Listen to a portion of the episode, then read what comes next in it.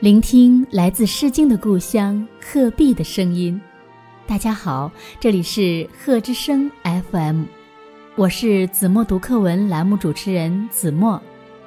今天我要为大家读的是一年级下册第十八课《小猴子下山》。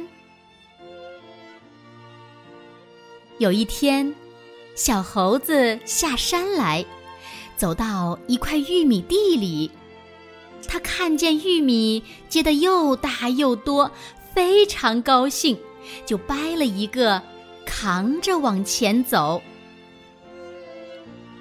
小猴子扛着玉米走到一棵桃树下，他看见满树的桃子又大又红。非常高兴，就扔了玉米去摘桃子。小猴子捧着几个桃子，走到一片瓜地里，他看见满地的西瓜又大又圆，非常高兴，就扔了桃子去摘西瓜。小猴子抱着一个大西瓜往回走，走着走着。他看见一只小兔子蹦蹦跳跳的，真可爱，就扔了西瓜去追小兔子。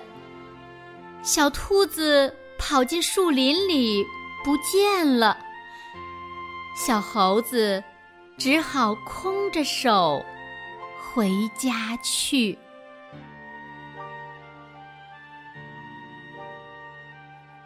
用我的声音温暖你的世界。感谢关注贺之声 FM。如果您喜欢我们的节目，请在节目下方点赞，更欢迎您将我们的节目分享出去，让更多的人听到来自鹤壁的声音。